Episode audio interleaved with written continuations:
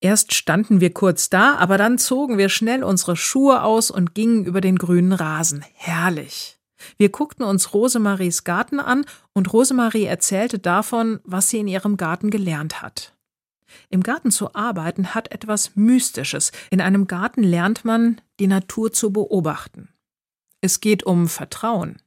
Ich lege einen Samen in die dunkle Erde und dann kann man nur noch vertrauen. Es gibt ja keine Möglichkeit zu gucken, ob der kleine Samen sich gut entwickelt. Trotzdem muss ich einfach weitermachen, wässern und düngen.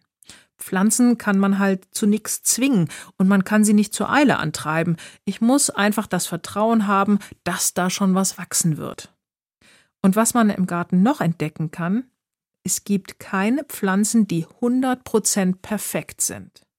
Hier ist ein verkrümmtes Blatt, dort hat ein Insekt ein Loch gemacht, Makel gehören einfach dazu und sie müssen nicht immer und unbedingt behoben werden, sie können einfach sein.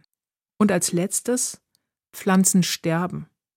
Du kannst noch so vorsichtig und umsichtig sein, du kannst dich noch so sehr bemühen, manche Pflanzen werden von heute auf morgen braun ohne jeglichen Grund und werden wieder zu der Erde, aus der sie gekommen sind. Manche Sachen kann man einfach nicht retten. Im Garten enden Macht und Allmachtsfantasien von uns Menschen. Hier im Garten können wir lernen, dass vieles im Leben außerhalb unseres Einflusses liegt.